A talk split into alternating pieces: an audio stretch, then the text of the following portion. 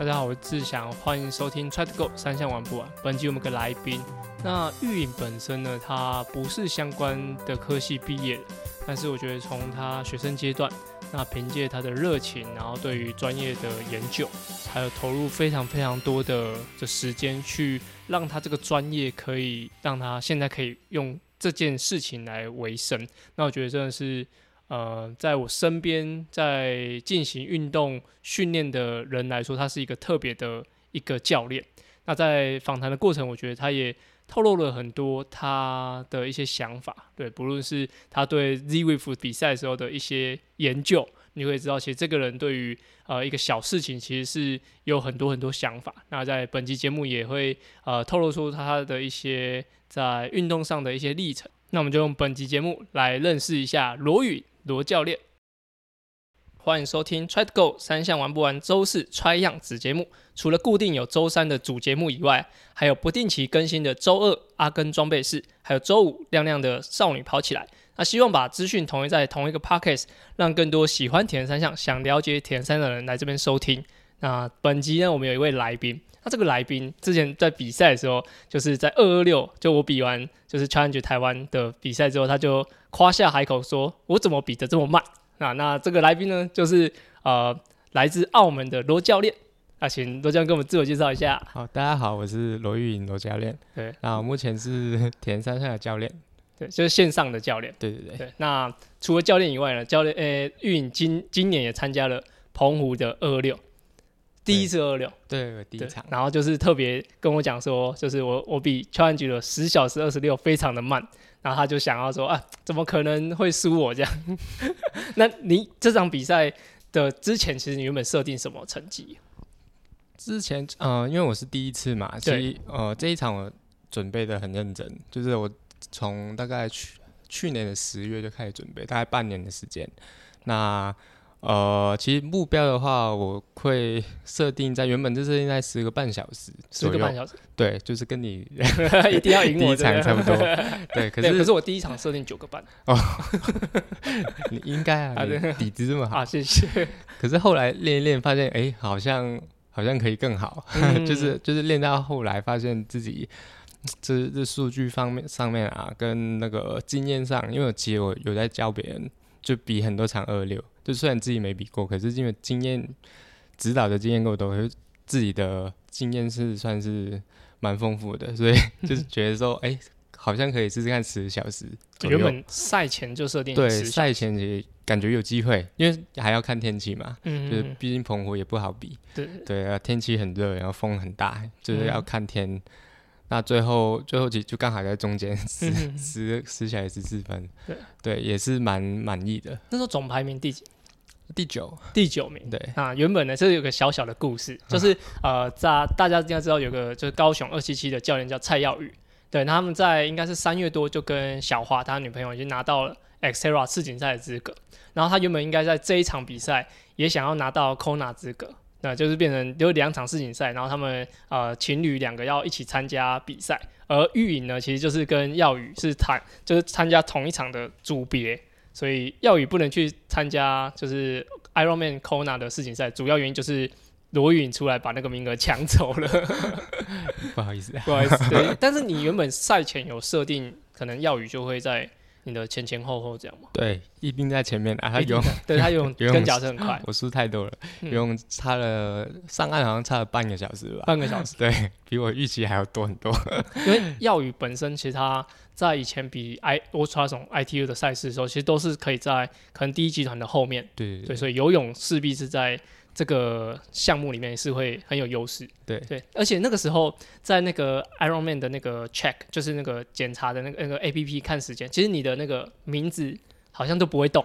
然后想哎，玉影是不是爆掉了？还是哦，应该是最后吧，最后就是跑步。跑步好像三十几公里，然后宕机了。而且那是最关键的时候，因为那时候就是哎开始慢慢接近耀宇，因为他们两个就是第一、第二名，因为后面我记得差蛮远，对，所以就是在争夺那个门票。结果他那个 那个追踪器就有点没有没有那么及时，然后就让我有点紧张，不知道该高该高兴还是该 该难过这样。那还好，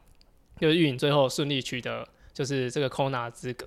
对，那其实玉颖在之前参加 Kona 的时候是以教练身份的嘞，对对，二零一八年的时候又去去过一次，嗯主要就是看比赛，看自己的选手比赛，然后也顺便体验一下那那边的气氛，因为这个气氛是非常好，嗯嗯就是一定要去吃，就是体验一定要去一次的，至少。嗯，那其实大家知认识玉颖的时候，应该都已经是他在当教练，然后或者说参加是比赛，像今年的澎湖的比赛。但是玉颖在来到台湾以前，就是他，因为他是澳门人，对，然后他来到台湾以前，其实完全不知道铁人三项这件事。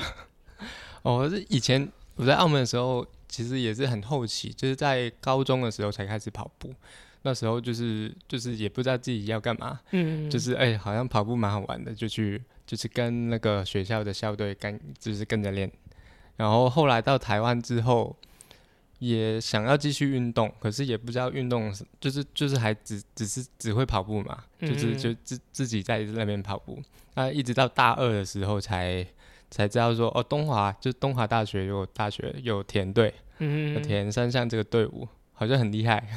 而且那个时候，呃，玉颖在报考东华的时候，是不是连东华在 在台湾的哪里都还不对，知道？因为 我这这那时候其实对台湾没有很熟嘛，因为我哥也是在台湾读书，嗯，可是其实我对台湾并没有很熟悉。我以为那时候，就是我还没有来台湾之前，我都以为台湾的大学都在台北，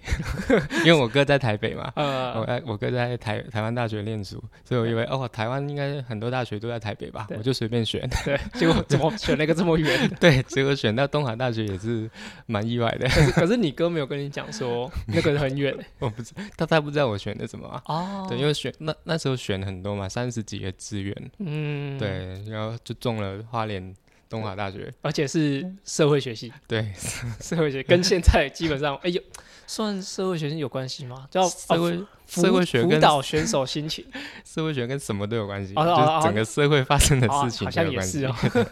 那诶，其实，在当时玉影入学的时候，不知道是入入学前后，应该是东华大学当时有一个组织，应该一个就是国风那时候在带，然后要去，应该是不知道是不是加拿大魁北克参加一场 Ironman 二二六的赛事。那那时候其实对于我那时候学生的阶段，我觉得看到这个消息，觉得很震惊，因为台湾那时候其实学校代表队就很少，但是又能够就是有资源，有有不论是经费资源，有装备资源，可以整队，然后很完整的器材一起去参加就 Ironman 的二二六，我觉得是个很酷的事情。嗯但是玉颖那时候没有上到这班车，对 那时候好像我还在大一，还是对，反正那时候我还没有加入这个队伍，就不知道这件事情。也是后来后来在脸书上看到他们照片，就觉得很酷，啊 就就哇不是在学校里面看到，哦，不是，就是他们有粉丝专业，就是那个田队有那个 Facebook 的专业，那时候嗯看到哇，就觉得很有趣。然后虽然我不知道田，那时候我也不会游泳嘛，就是小时候学不会，然后到大学也不会，然后也不敢说哦要进去田队，就只是看哇好羡慕这样。那、后来就是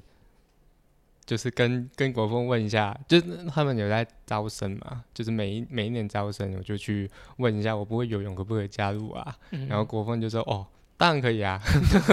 当然可以啊，就是先推游泳再说，每个人都不会嘛，一开始谁会游泳呢？就是要学才会嘛。你觉得嗯嫁进来你就会了？大概是什么阶段？就是那是大二吗？对，说大大二的时候，暑假什么这样，呃，就刚开学，刚开学，对，就九月、十月的时候。嗯，然后但是你那时候在读的时候都没看到学校有很多人在练习，哦，还是因为他们都很早啊，他们哦都五六点就要集合训练了。那时候嗯我没有那么早起。当时在带那个炫吗？炫还在吗？哦，呃呃，那时候好像刚离开，嗯对，因为我加入的时候他就不在了，就刚，好在接手国风，在接手在带。嗯，对。那炫可以跟大家介绍一下，就是炫是原本在台呃东华大学带的一个外籍教练，是诶，东文是邓子贤吗？好像是，哦，不对确定。应该比较呃比较早接触田的的的选手应该会知道，就是这个这个教练。但是后来他应该是回回到自己的国家，对然后就是最后就是呃东华大学当时是由国风就徐国峰教练来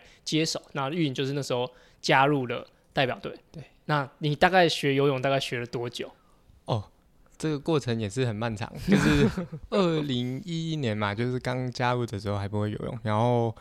我就报了，我就听他们的的推坑，就是报了隔年三月的那个爱河高雄爱河的铁人三项，他们说只要报名比赛你就学会了，所以我就报了，然后大概大概也是半年时间嘛，就是一直每天下课就去游泳池报道，就是自己去那边摸索，就是学怎么游泳啊，然后救生员都看到 看到我在那边。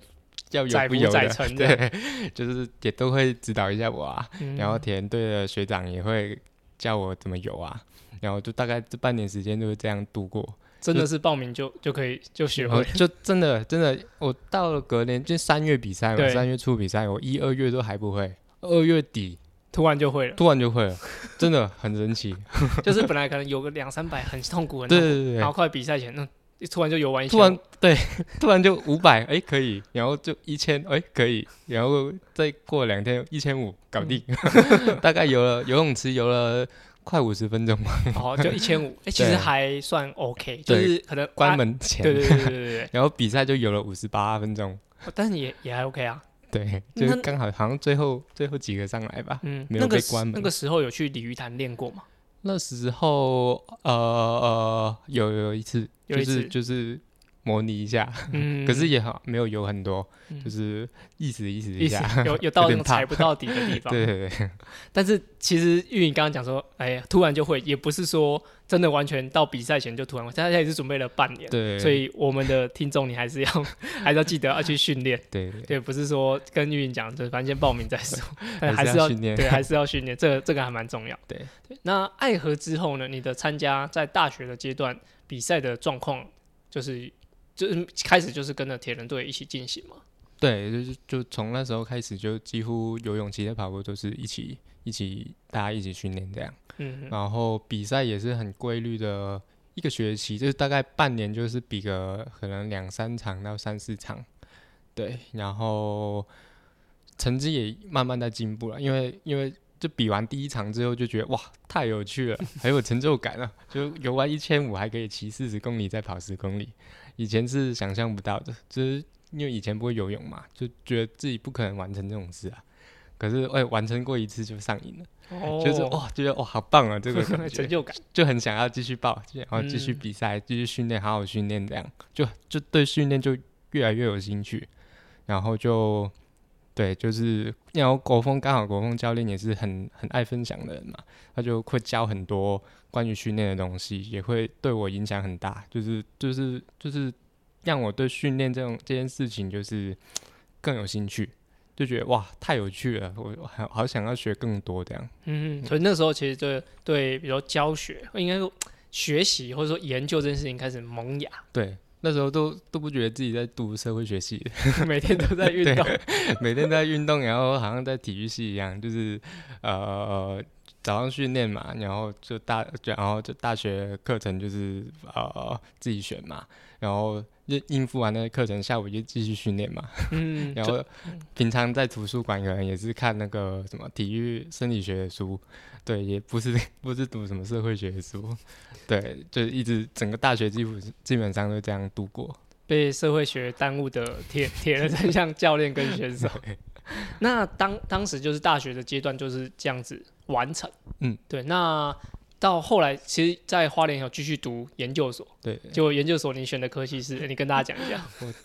后来是选了这个资讯工程系，也是也是跟那个运动没有什么相关。对，那为什么会会有这个机会去选到这个科系？因为那时候其实啊，也是国风教练跟另一位呃学长啊，杰自工对，差杰科就是许宏伟，他就是也是跟也是这个 RQ 对，现在叫 RQ 的一个网站的一个呃创办人之一啊，他是工程师，然后那时候资工呃资讯工程。系嘛，那我就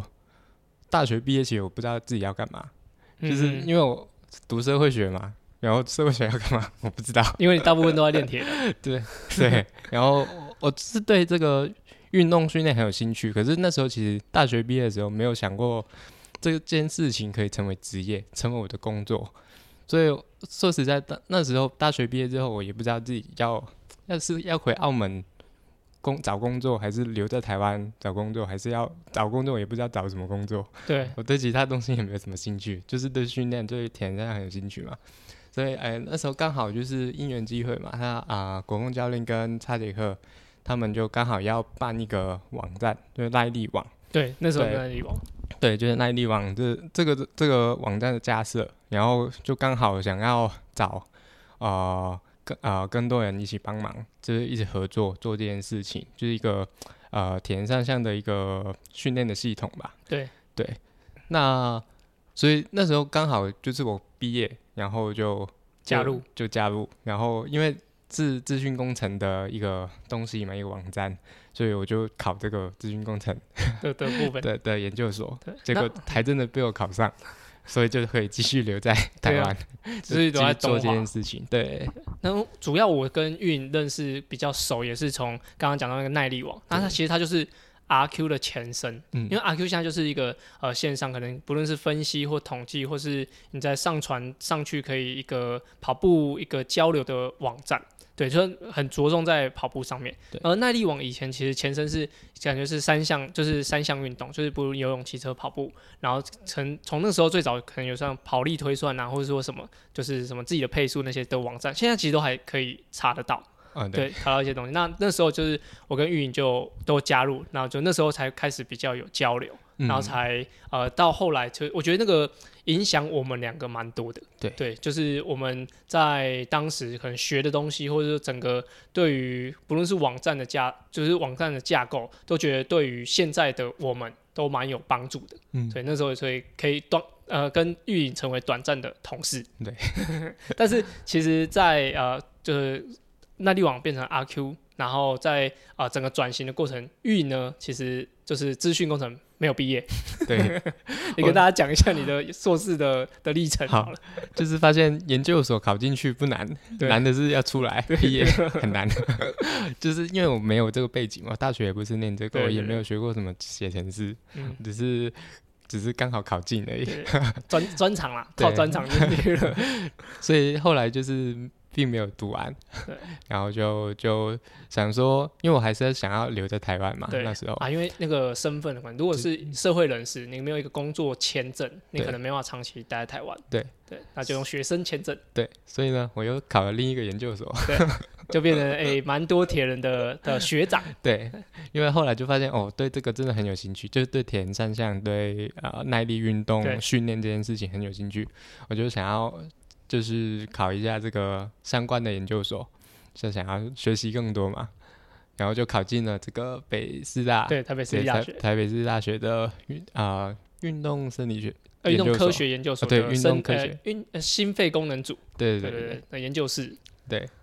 然后就是那个时候，其实，在心肺功能研究室应该是有群星，就是大家知道那个在田工厂工作的群星，就是应该是不知道是你前诶，应该算是比你大两届吧，因为你好像没有。遇到他，对对，然后你们算是同一个研究室，然后你也这样子从职工那边读多久？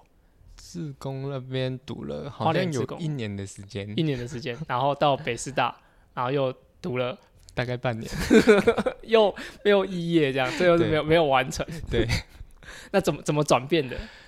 呃，是这样啦，就是呃，其实因为我原本我刚开始刚刚刚讲的就是我想要进去。读这个运动科学的研究所是为了学更多相关的东西嘛？对。但后来进去之后，才发现，哎，其实跟我想象的不太一样。就是我想学的，跟他们学校教的，或者是他们专注的地方，其实跟我想的、想要的不太一样。嗯。就是觉得，哦，就是好像并不是自己想象的这么美好。嗯就是我，呃，我想学的东西，其实我可以自己找资料。自己找书，自己找我想要的东西去看，嗯，就不一定。就是后来就想，我不一定要在学校才能学东西啊，我到处都可以学。现在这个网络这么发达，资讯这么发达，我要学东西，我随时可以找资料去学。所以，哎，后来就觉得我好像不需要再浪费时间在这个 研究所上，我也没有，就是不想要应付这个学业，就是想要直接就直接自己想学什么就自己来，然后就是好像更直接更快这样。因为在研究所的研究，尤其是呃运，就是北师大的运科所，其实他们很多的研究都是针对一个点，然后很深入、很深入的去探讨。对。那可能玉颖当时在学的时候是想，哎、不管是训练啊，不管生理学，或者说其他的一些训练法，都会想涉略，所以反而走的方向是不是有点不太一样？对，就是我可能比较偏向是竞技类型的，嗯竞技对运动竞技的的方面，就是运动科学竞技的这方面。可是他们研究的可能都是呃跟呃老化，就是、呃老年人的运动跟可能肌力训练，或者说一些大众的运动的科学比较有关系。所以就觉得哎，跟我想要的不太一样，嗯哼哼，所以大概半年左右，一个学期多一点，对。我就离开了。所以一年半的时间完成了就硕士的 两个学校，对，所以就最最后是没有没有硕士毕业，但是呢，其实，在玉颖在读研究所的期间，有其实就是没有完成硕士论文，可是他中间写了很多书，那我这时候就要来考一下玉影，就是他玉影其实跟国风教练有两本。就是一起合著，然后跟自己翻译了一本基地训练的书。那我就要请玉颖念一下。哎、你现在自己偷偷看小抄，就是请跟我们分享一下，就是你你跟国风教练有哪两本是合作的？现在现在不知道还买不买到，好像还有。好像还有。好，一开始呢，就是在二零一四年的时候，其实很早，就是我好像是大学刚毕业没多久吧，嗯就跟国风教练一起写了一本《田三项自主训练攻略》的一本书。那这本书蛮特别的，就是除呃，就是除了一些科学化训练的一些内容之外，还有一个呃不同距离填不同距离的比赛的课表。对，然后你还有一个训练日志，让你去自己记录。对，然后后来又过了好像一年吧，又写了一本体能、肌力、技术、心智全方位的马拉松科学化训练。就是说这个明显就是照着稿念。对，这这本就是呃完全针对马拉松这个运动项目的一个科学化训练的书。对，嗯那我想问一下，就是呃，你写完这两本书啊，嗯就可能你说二零一四年写的，那到现在，比如说你再回来看《自主训练攻略》这本书，你有没有觉得哪里有需要再调整？就毕竟这这这中间你也教了很多学生，然后你也可能也读了更多的东西，你有觉得哪边需要调整，或者说整个概念上是当时撰写跟现在的心情是不一样的？嗯，我觉得大方向其实是差不多，就是因为因为很多原则其实是不不太会改变的，就是很多比如说减量啊，或者说呃不同周期的堆叠啊，还有不同强度怎么安排，其实大同小异，就是就是这种东西不会说哦过几年就完全不一样，就是其实。呃，训练的逻辑还是差不多，可是说，诶、一些细节，比如说，呃，呃，一些技术性的东西，或者说一些强度方面的控制，就是比如说像跑步，那时候其实还没有跑步功率嘛，对，那现在就有一个像 Stride 这样的跑步功率计，就可以帮助我们更好的去监控跑步的强度。那这个就就是呃，如果当是时没有的。对当时没有，如果现在有的话，现在在写的话，就会加入这方面的内容，这样子。这样，那我想问一个，就是这个比较呃比较主观一点点，有没有拿就是比如说你写在书里的训练法，然后到你现在实际用的时候，你比如说有些概念上是你觉得哎好像实际操作起来不太一样的，有吗？就是哦哦，这样讲好了，就是像这种书啊，就是我我现在写一本书这样，它是一个呃功能的书，一个功能书，它其实是一个很很很很多限制，就是一个、嗯。比如说我一份课表可能就是半年或者是四个月五个月，你就是哦练照着这个课表练几个月这样，可是你哦当当一个线上一对一的教练，就是我现在的工作，他其实并不会这样做，就是嗯就是可能我我的学员也是会针对某一场赛事去准备嘛，然后可是他的人生不是只有这场赛事嘛，他其实可能一年可能有好几场，然后呃可能刚好有一场呃就是就是会分不同等级的赛事 A、B、C 级，嗯。那那那个复杂的程度就跟写书的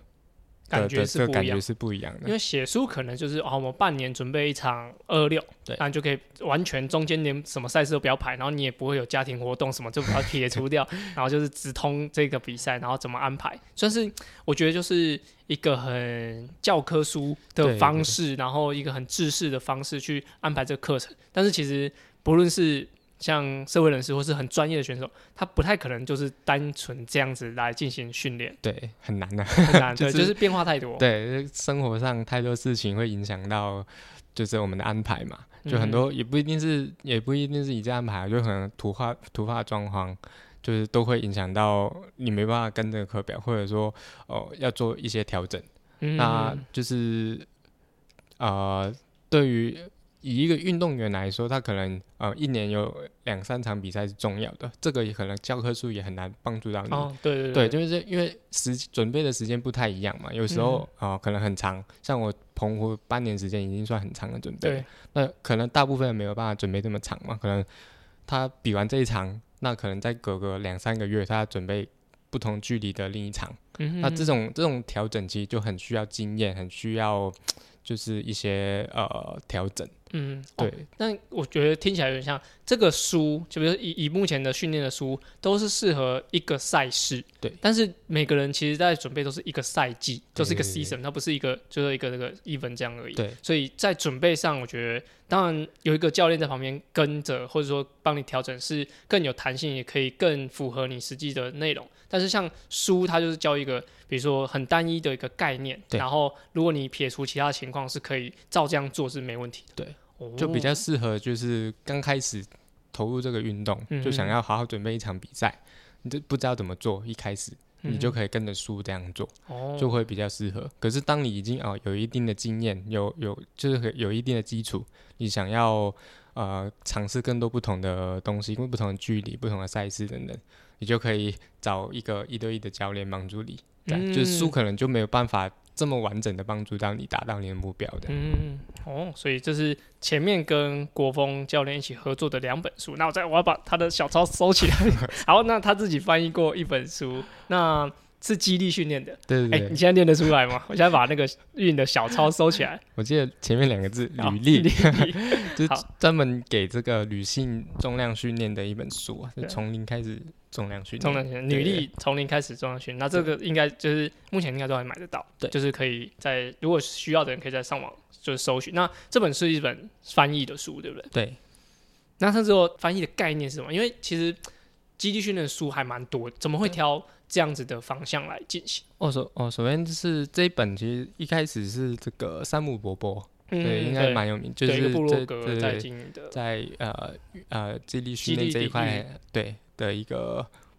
呃一个他领域的，诶应该是老，一个我觉得是一个 老师，老师对老师，大家他推荐的一本书，然后推荐推荐给出版社，然后就看有没有人想要翻译这样。哦，因为当时运是有蛮多呃写书的呃机会，对。对，然后那时候就有透过詹姆叔叔的一个推荐，对。啊，就我接触到这本书，对，刚好我也对这方面有点兴趣，这样。就是觉得，哎，这个重量训练其实那那时候其实相关的主题不是没有，就是也是蛮多的。嗯可是我觉得，哎，针对女性这个主题是是蛮特别的，嗯，就因为因为因为就是那时候其实很概念可能没有现在这么好，就是可能很多女生都会觉得说，哦，做重量训练肌肉就会变很大块啊，对。就变什么金刚芭比啊，对对，就是这种概念，其实那时候可能还停留在那里，就是没有，嗯不就觉得很会很排斥这样的大重量的训练，嗯，对，所以我觉得，呃，有机会可以翻译这这样的一本书，我觉得是蛮蛮有帮助的，对，对，那前面讲了三本，其实就是两本是跟国风一起，然后一本是算翻译的著作。但是玉影其实有一本到现在我自己都会拿出来翻的一本就是功率的书，就是叫做《彻底看懂自行车功率》。那其实这本书就是是算是运营第一个是完完整自己著作的书，对不对？对对对，那这个这个书在刚开始，其实因为台湾在功率这自行车的功率训练来说，我觉得算现在已经算是很很普及了。嗯，但是当时这本书，这个是在几年的时候，二零一六，二零一六那时候的，在写这本书的时候，有没有什么一些故事，或者说啊，你在写写的时候有没有遇到什么困难？哦，其实那时候会想要写这本书，就是因为国内就是那时候当时的时空背景下，这个资讯其实真的很少，嗯，就是你中文你找不到这样的一本书啊，就可能嗯、呃英文有啊，英文有很多就是功率、功率训练，对功率训练相关的书，可是你就要很会英文啊，你就要能够读懂英文原文书的人才能够去读那那些书嘛。那中文的的的内容就很少。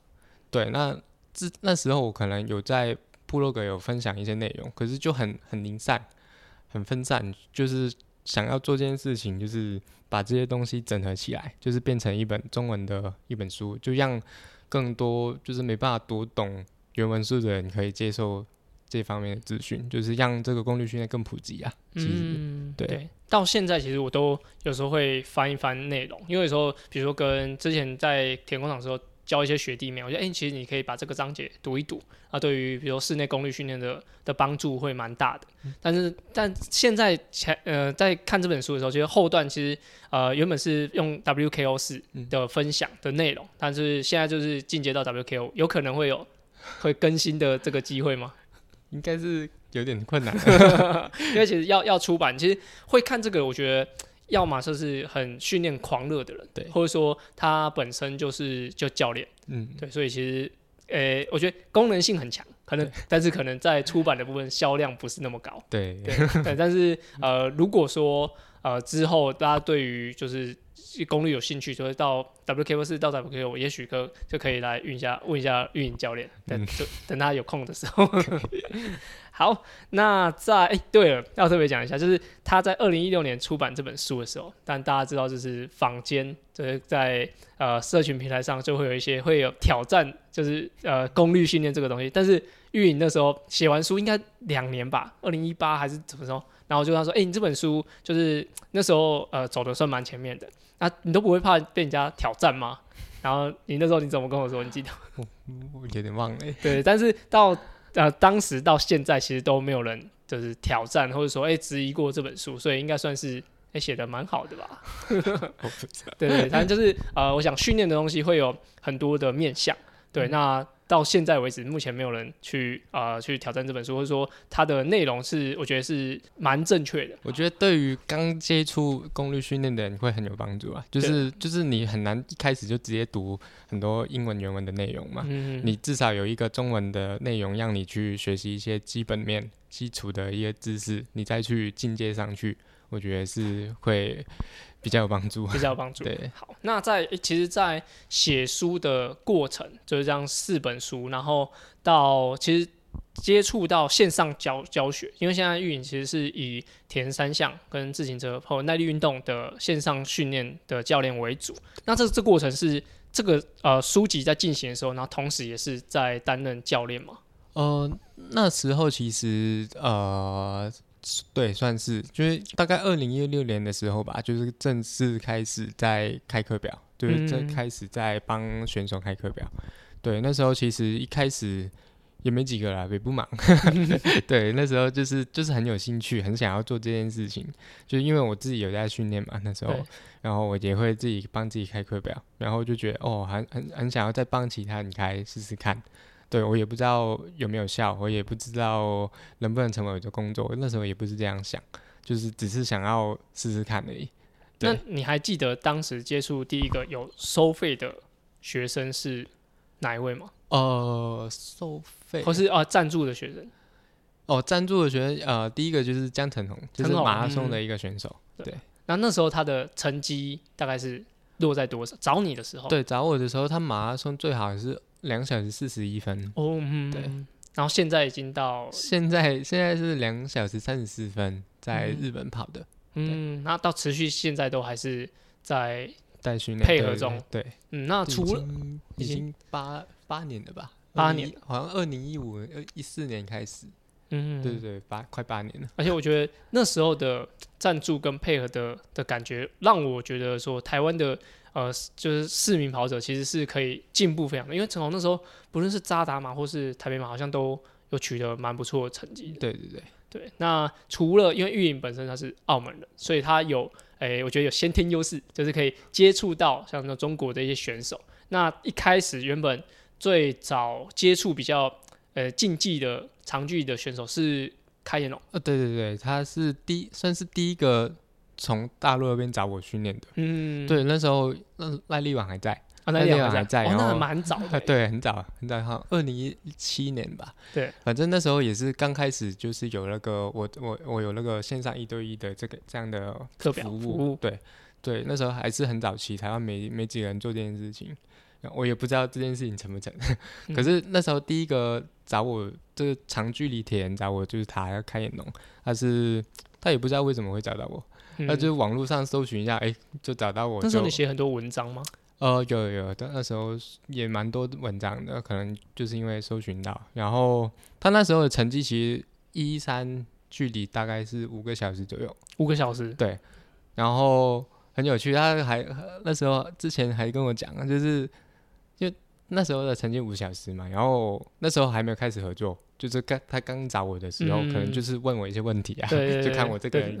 靠不靠得住，聊聊，对对对，就不知道我这个这个人是什么东西，对，然后问我一些比赛策略啊，比赛的的方式啊，方式，对对，计划等等，因为那时候对还没有帮他开课表嘛。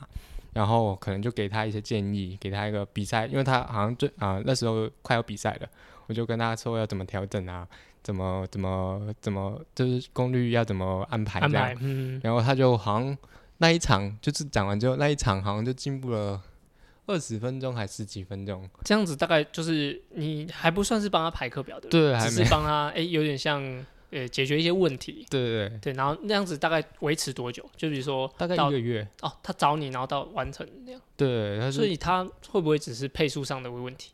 对他就是可能补给上啊，还有就是他没有减量啊，那时候他可能都不会嘛，就自己在练，自己自己练自己的，也也那那方啊那里也没有什么那。这方面的资讯，对，对他，哎，第一次第一次听到哦，比赛要减量，然后哦，比赛要补充什么碳水，对。之类的，反正就那时候那那那一次之后，就是哦，我就讲一讲，然后他就进步了十几分钟，哦，他就哇，完全相信我了，马上付钱，马上付钱，然后 开课表，一直到现在，对，就一直到现在。那其实育影有蛮大部分的学生来自就是中国大陆，那也有一个很有名的的选手叫做巴斯，对。对，可以跟大家介绍，就是巴斯这个选手哦，他呃，他跟那个刚刚讲的开彦龙也是好朋友啊，他们也是目前在大陆那边的长距离田，就是超级田，算是数一数二的快的。那巴斯他呃，他其实不是职业运动员，就是他的背景不是职业运动员，对，一开始他其实跟我蛮像的，他读建筑的，嗯，就是这就不是读体育科系，他从小也没什么在运动。就大学的时候才开始接触田跟你很像，对对对。可是他就很，他算是一种热爱，很很热爱，然后很勤奋。就我我就比较不勤奋，他就可以每天去游泳，游个几千公尺、一万公尺之类的的的那种人。但以前不会游泳嘛，那也是后来练练起来的。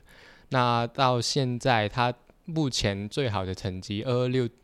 距离最好的成绩，就是在。二零一九年在科纳斯影赛的九小时零一分，你有去的那场？呃，没有没有，你是二零一八去的。二零一八去，然后那时候是九小时十分嘛，然后隔年他又进步了大概九分钟。对，嗯，那那个时候就是呃，应该说现在来说，巴斯跟啊开龙都算是中国比较顶尖的，就是耐力运动的田山选手。对对，那那个时候其实呃，我们在开录之前有跟玉云讨论到，就是为什么其实蛮多像。呃，国家队就是中国的国家队，像白发拳啊，或者姜志航，他们其实都是在田三项，就是他用他的就是五一五的能力转过来，可能都可以八个半小时，就是非常顶尖的一个的能力。但是到呃现在在台面上的一些耐力运动员，反而不是这些人。嗯，对，那可能是一个训练心态的部分的人。对，就是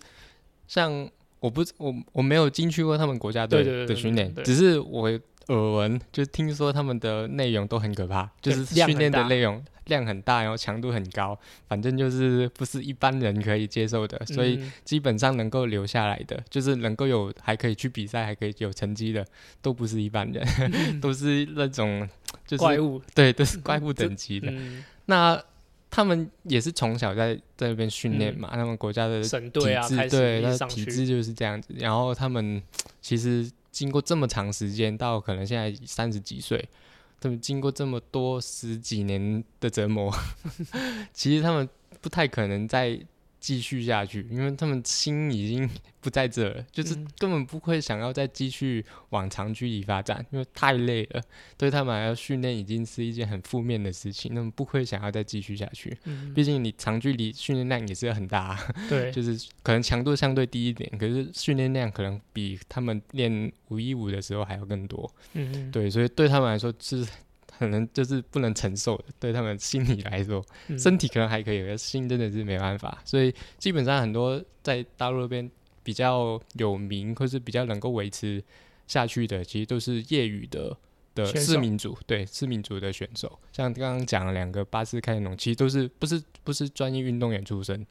他们都是就是突然跑进来田山上，哎、嗯觉得很有趣很好玩，就一直玩到现在。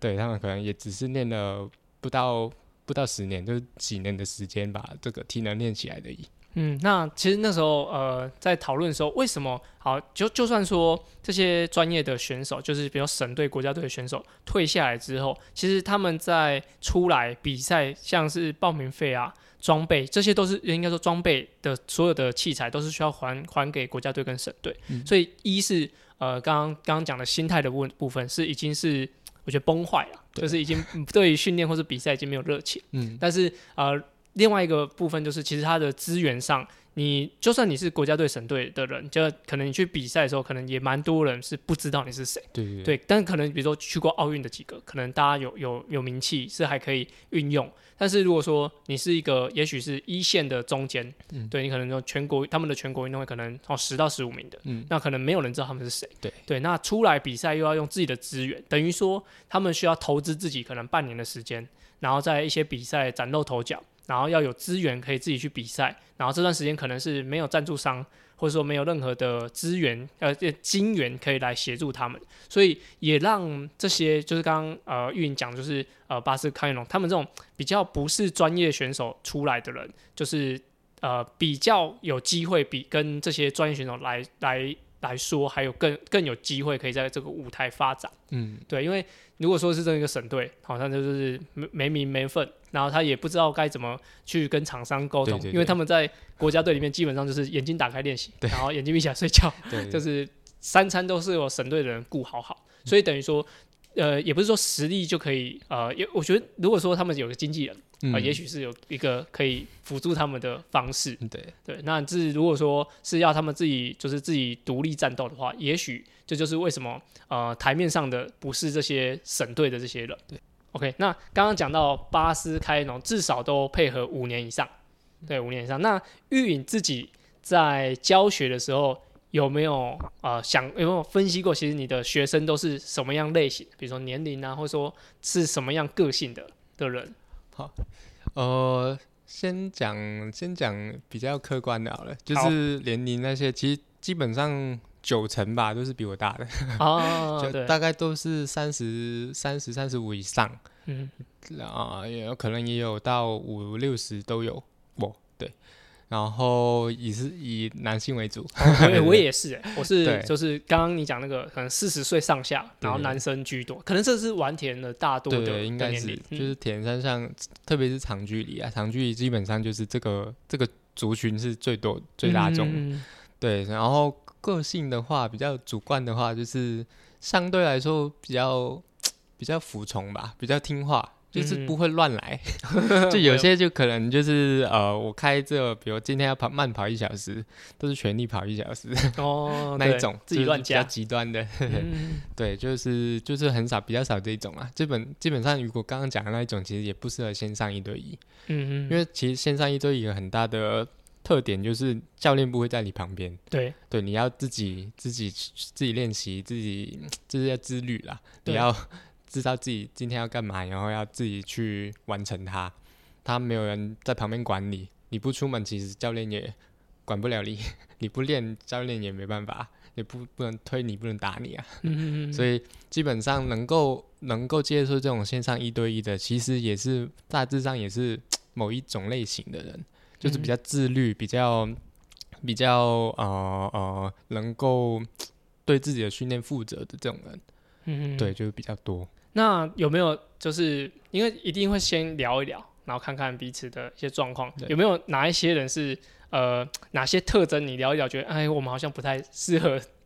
就是继续下去。呃，应该是个性的话，应该是还好啦。个性是可以磨合，不就反而是有一种是根本不知道自己想要什么的，哦，就是来哦，其实其实我也不知道为什么要找教练，就是好像只只是想要问问看，嗯，只是想要问问看哦，这个线上训练是干嘛的啊？嗯 这个哦会有什么啊？我会付钱之后我会得到什么啊？嗯他可能连课表是什么也不太清楚，嗯自己可能也没有没有很认真的训练过，像这种就可能就不太适合，就可能嗯要先从那些比如说俱乐部啊或者跑班，就实体课程开始会比较适合。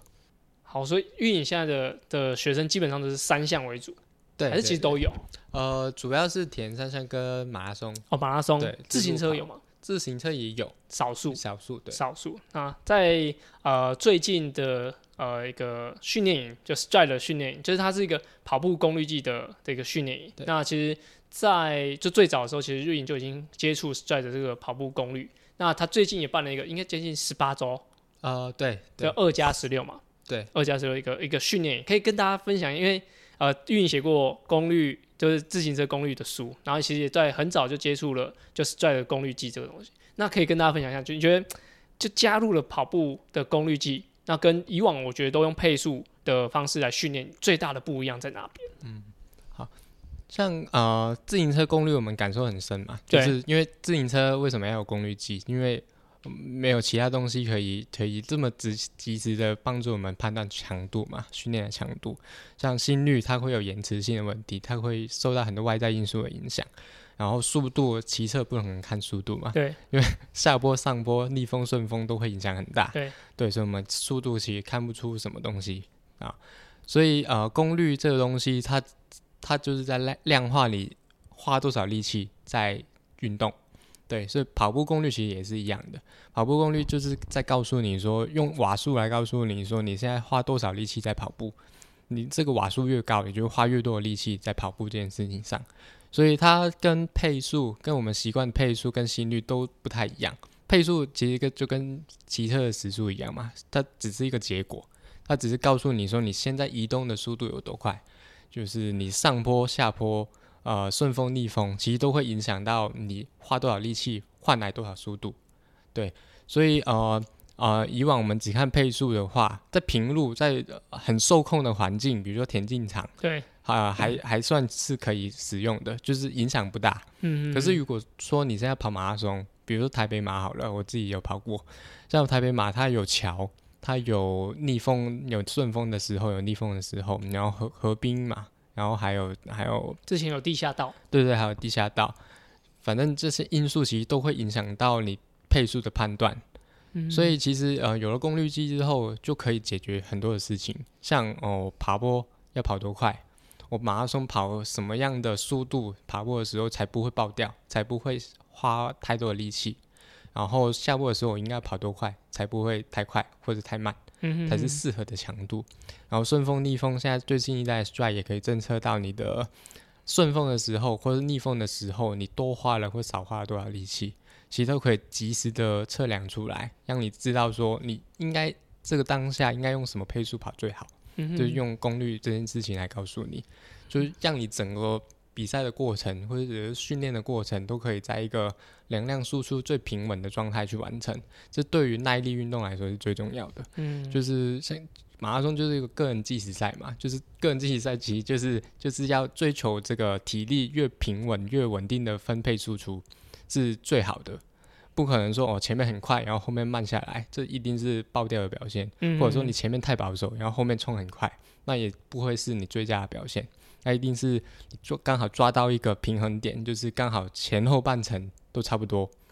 然后到终点前你力气几乎花完，这是最棒的。这是最棒的。对，这是最棒的，就是你的表现会是最好的。我们比赛都在追求这件事情，就像马拉松这种比赛，所以呃，有了功率计之后，你就可以做到这件事情，你就可以透过日常的训练，通过日常的数据去分析，去帮助你知道说你比赛应该跑什么样的功率才是最适合的。嗯，其实，在北部的话，我觉得蛮多赛事或是地方都适合用功率计。就像是蛮多人喜欢跑剑中剑，哦，对对对，剑中剑其实它就是一个你没有完全不能用配速来来判断的一个这个路线，对就是上下坡。嗯那功率计其实就可以算出它在这这边你你用了多少力气，对，所以它也可以比如说让你的呃输出更平稳啊，那你的身体付出的力量是更平稳。对，那像北部还蛮多就是万金石啊，嗯呃刚刚讲的台北马，好像是如果说你是去跑金门或者澎湖的比赛也很适合。那刚刚讲到就是功率计它可以有顺，就是可以感受感受到就是风阻。嗯对。那玉颖之前在澎湖的时候有参加过一场半马嘛，对，半马，半马，然后那时候就有就是使用功率计的一些新的回馈。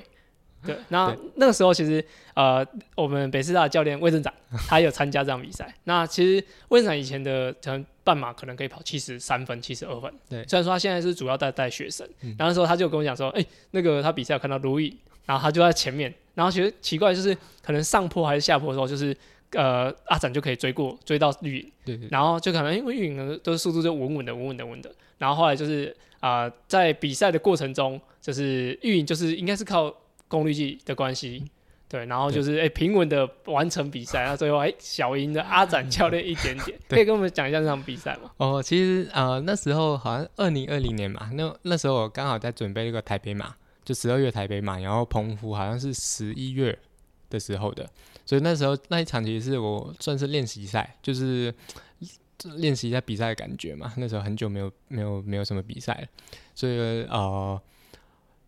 专其实也没有说专门挑那一场这么难的，只是觉得呃，只是刚好那个时间适合而已，就过去就是比一下半马。然后那一场后来看地形，其实前面基本上没有平路，就是一一路下上上下下的，所以其实很适合功率计的应用。那就是我我因为我知道我自己应该要跑什么瓦数，我就其实就是就真的是照着看，不用动脑，不用动脑，下坡就快一点嘛，这个功率就会高一呃就会就会维持，然后爬坡就慢一点，因为爬坡其实以前真的我们只能用猜的。因为这是凭经验，经验好的可能就还好。可是你真的你没有什么跑坡经验的，你真的不知道这个坡度我应该要跑多快才是对的。对因为大通常大部分的状况都是我们都会太快，就爬坡的时候都会高估了自己的能力，都觉得哎、这个速度这么慢不对吧？我应该要再跑快一点吧。但其实我们已经超过自己能力太多，不知道，因为可能坡可能几百公尺或者一公里就结束了，我们可能一一小段没感觉，可是你一个半马一个全马下来，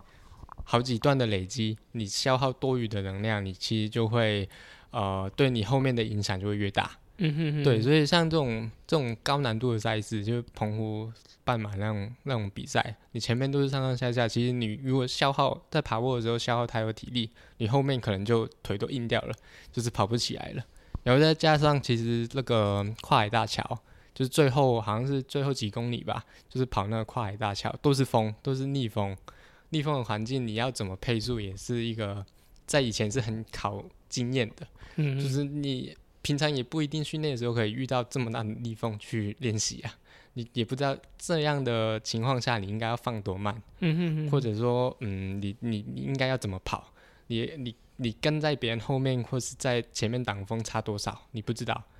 可是有了功率机之后，就有 Stride 的功率机之后，你就可以知道这件事情。就是嗯就像自行车，你有人轮车跟自己独推差很多啊。嗯，对，像像我记记得那一天，就是跟魏正展，好像最后几公里跨海大桥也是，他后来有追到我，就是我好像前面对前前前前后后，然后最后他好像有超过我，就跨海大桥的时候有超过我，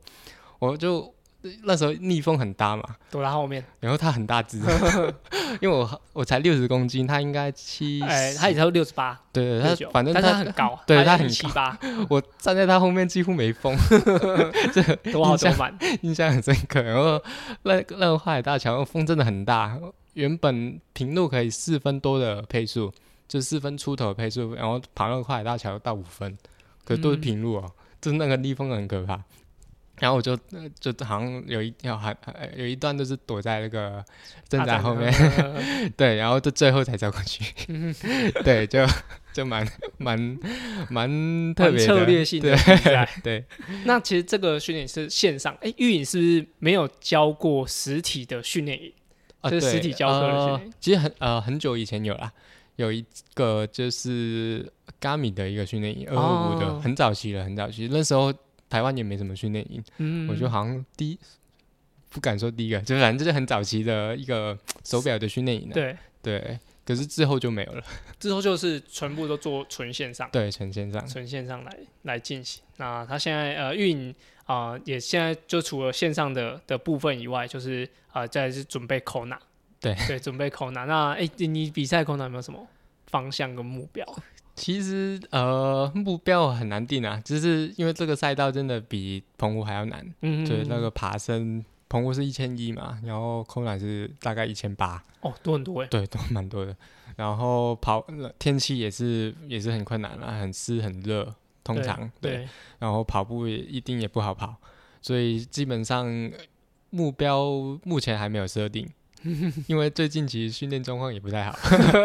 最近刚搬家，啊，刚搬家其实有有点乱，就是最近训练也慢慢在恢复，嗯，所以剩两个月就是尽力而为吧。对，反而是我觉得拿资格是更重要的对的的的赛事，有点像蛮多一些国家是比奥运，就是他去取得奥运的路上是更重要，然后比要比奥运的时候反而是去玩，心情 对心情更放松，享受。对对，那可以最近从啊、去看 Kona 比赛到今年要准备比赛，那就祝你比赛顺利。那我们还有进入我们下一个单元，叫做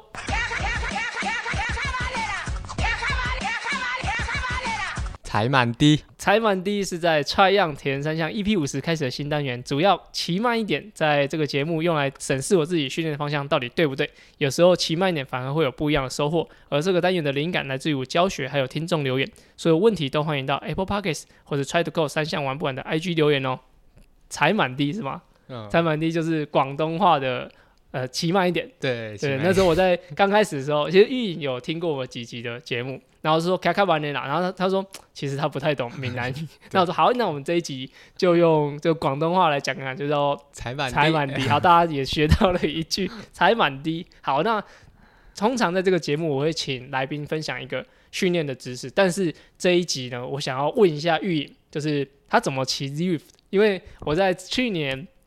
就卡达，就是有十四天的的隔离的时候，其实就是在踩那个 Zwift 的比赛。然后玉颖应该已经踩很久了，对你你参加那个比赛比多久了？我其实二零一九年就是呃不对不对，二零二零年嗯，最疫情的时候我才开始那个踩那个 Swift，对，然后然后因为之前有其实没有接触过，然后后来疫情嘛，大家都躲在家里，嗯。我也不躲在家里，我哎、不知道可以干嘛，就试试看，哎、结果一试就到现在，超爱，就几乎每天在骑。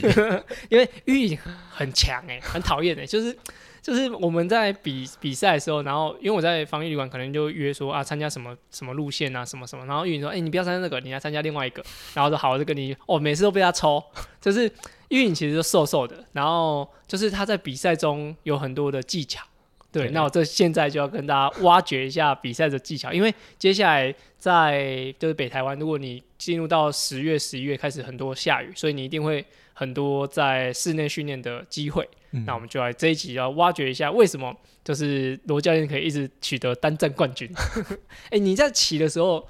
你会注意些什么？就集团的时候，对，哦一一开赛你会注意什么？就是比赛，我们现在讲 Swift 的比赛嘛，它其实很多很多呃不同类型，有短的，有长的距离，然后也有不同的地形。对对，像有些是爬坡的，有些是平地，有些是绕绕圈赛，哦 其实蛮有趣的，就是很多不同类型选。择对，然后比赛的话，其实一开始大家都要冲，嗯大家都会冲很快，就是不管你什么组别，因为它还有分 FTP 的能力去对对对分 A 组 B 嘛。对我我大部分都是参加 B 组，对，大概是呃三点二到四对推力比啊。那比赛一开始其实都要冲出去，就是卡位，对，这跟这是你也会做的事吗？对对会会嗯一定要。你如果你一开始没有跟大家一起冲，你就会跟不到集团，你冲多久就掉了。？要冲要冲多久？冲冲到大家不冲为止，哦，所以就看那个旁边那个推力比，对一直看。对，及时可以看到其他附近的人的推力比嘛，你就可以看，呃，大家差不多差不多要缓下来了，你也可以跟着缓下来。嗯哼哼，对，那能力比较强的，你当然也可以带往前带，再对对，再甩掉一些人，就一开始不知道的不知道要冲这么快，就像我。对对对，这个是其中一个技巧。呃，那在骑的过，比如说你刚刚说一开赛，大部分以你比的比赛，你可能大概参加二十五公里到，三十都有都有。都有，也有那种破百的嘛。呃，有有，它破百的比较少啦，通常通常长的可能都在八十到一百、可能短的可能就是二20三十，对，比较多。那这个开赛通常以你的经验，都会一开一开始都会维持多久的速度？应该呃，通常不会太久啦，大概一分钟一分钟附近，对，一分钟内，或是可能一分钟多一点，嗯都有。那、你会先热身吗？要一定要是你 热身会做加速强度那种？会不会就跟比赛一样？你哦正式比赛你也会做一些慢骑、有氧骑，第一区、第二区，然后第三、第四，然后做做一些短冲嘛，渐进式的都要啊。我做这么多准备哦。室内比赛重要的比赛就要先，我大概也会花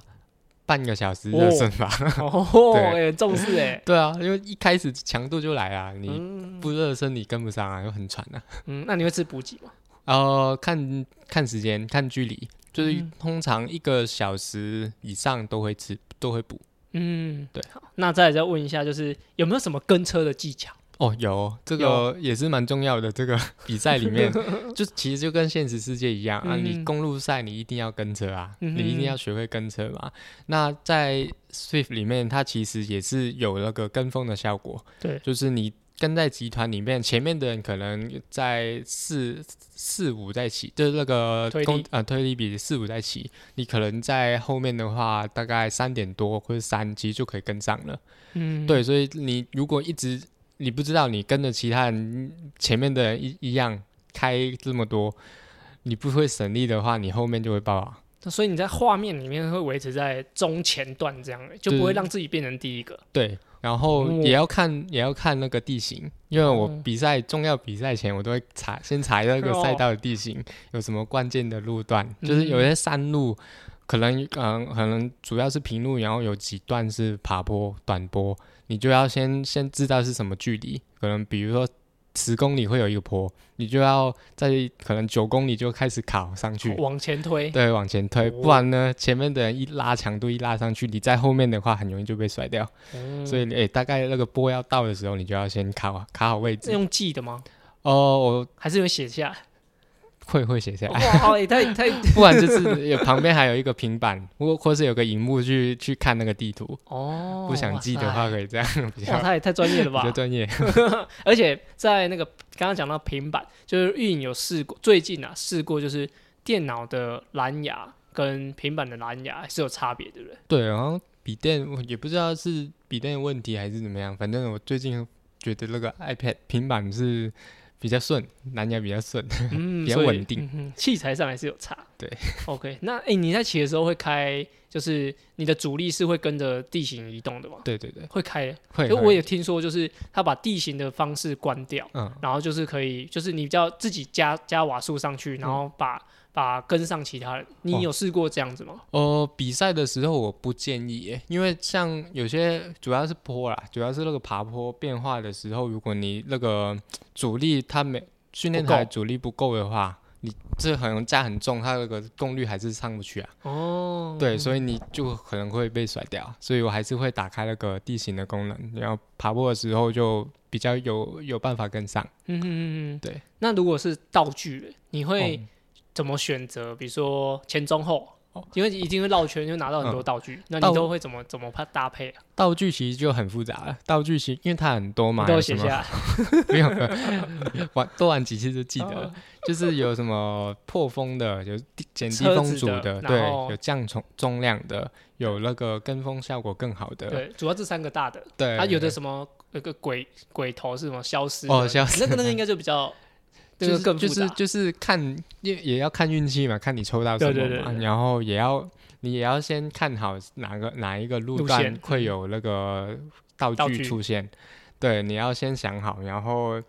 甚至我会看那个那个对手的资料。哦哦，你会这样看每个对？因为它其实有一个 Swift Power 的网站，它其实嗯都会，你你登录上去，其实你你的资料会在上面，别人的资料也可以在上面。哦，真的哦，就是你怎么呃呃十五秒、一分钟、五分钟、二十分钟的瓦数，最最近几最近九十天的最佳瓦数哦都会公布出来，你就可以看哦，你这一场比赛，比如说是大比赛，你的对手主要的对手是什么？它有积分排名嘛？你就可以看那个积分排名比较强的人有哪些，然后那个名字是什么，然后他的强项，我觉得他强项是什么，他一分钟强不强，五分钟强不强？像我就是一分钟比较强，嗯就我一分钟跟五分钟是算是比较前面的，所以我我就可以根据这个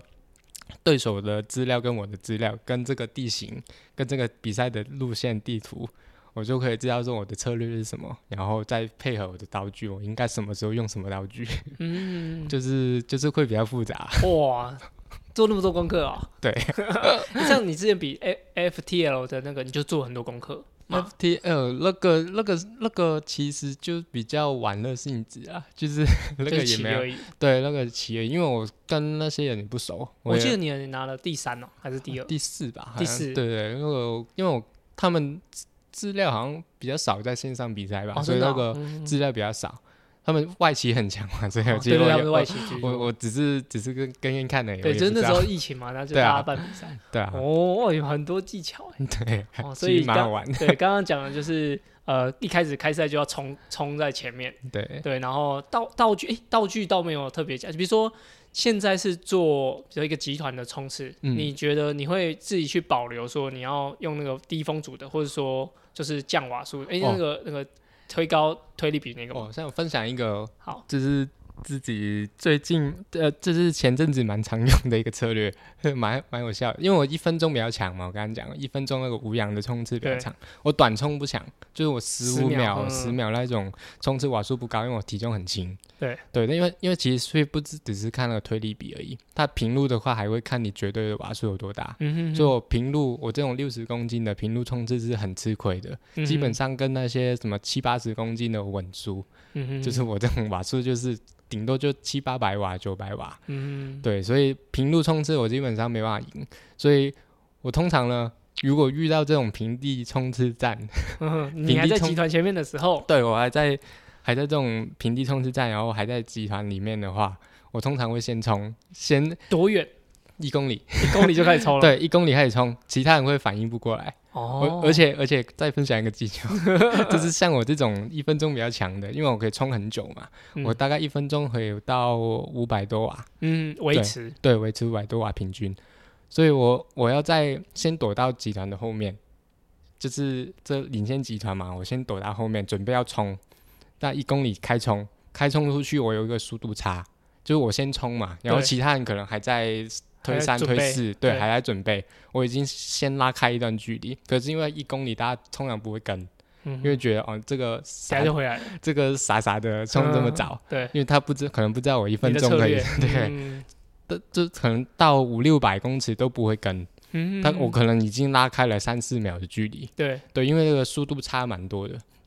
所以通常这时候我只要继续冲，他们可能到三四百公尺才启动，才开始冲，就追不到我了。哦，对，这种平地战我几乎都是这样。那你会搭配道具吗？会不会就是这种时候如果有道具的话更好？就是那你会特别去留哪一个道具吗？哦会，这像那种平地冲刺，我最好留那个低风阻的。哦，低就是风阻的降降低风阻，对，就会差蛮多的。什么时间按下去？什么时间一冲就按。有两个选择，第一个就是你一开始冲的时候，就是我刚刚讲一公里要拉开的时候就就按。全力了，可是如果说呃有人跟出来，不是，如如果说呃你不想让被人家知道说你是真的来真的，嗯，就有可能是就是、就是不知道你一公里是玩真的还是玩假的嘛。嗯如果你按了，大家都知道你玩真的，就会跟。对对对，所以我通常会等到中间再按，哦，就是已哦经超拉开了两三秒距离，我再按。那你会一直看那个旁边跟你差的多远，对，就是会不会那个，哦那个就很重要了，就是看如果如果拉不开，我就稳输，所以我一定要哦先想办法在一公里，在八百公尺就要先全拉开，对，然后后面就看自己能撑多久，那基本上都可以成功。几乎啦，因为大家都不会想要这么早冲，哦，很有趣。我记得我跟玉颖比的最后一场比赛，应该就是我确诊隔离的那个时候，嗯。最后一场。那我其实我那时候是把 ERG 关掉，嗯。结果就是就是自己用变速踩，嗯。那我就觉得哎、诶心跳比较稳定，嗯。但是因为我不知道那一场是不是就就比较平路绕圈，所以比较没有路线的差别，然后就觉得哎、诶我的心跳比较稳，然后在最后冲的时候，就是那场一样跟运营，他就是大概七七八百就出去了。哦然后 因为我在集团比较后面，我看不到，我知道有个人出去，可是我不知道是谁。对然后比完赛，就他就跟我很炫耀说：“哎、我早就出去了。对啊，所以这种卡位也很重要啊，就哦跟现实世界很蛮像的，”嗯，只是少了控车而已。哦，对对对，就是你不用控制，你就很专心在瓦数，很专心在其他人的瓦数上面，嗯，对你就可以很多技巧可以玩。哇，好的，这个姿势呢，就留给就是接下来如果是呃冬冬天来到就是雨季的时候，可以给大家参考用。好 OK，好，那特别感谢玉颖好两位来他们家打扰了很久，那就祝你就是空纳比赛顺利。那还有就是帅的训练营是很呃可以满编这样，可以 招满所有的人这样子。好，谢谢，谢谢玉颖，谢谢，拜拜。拜拜。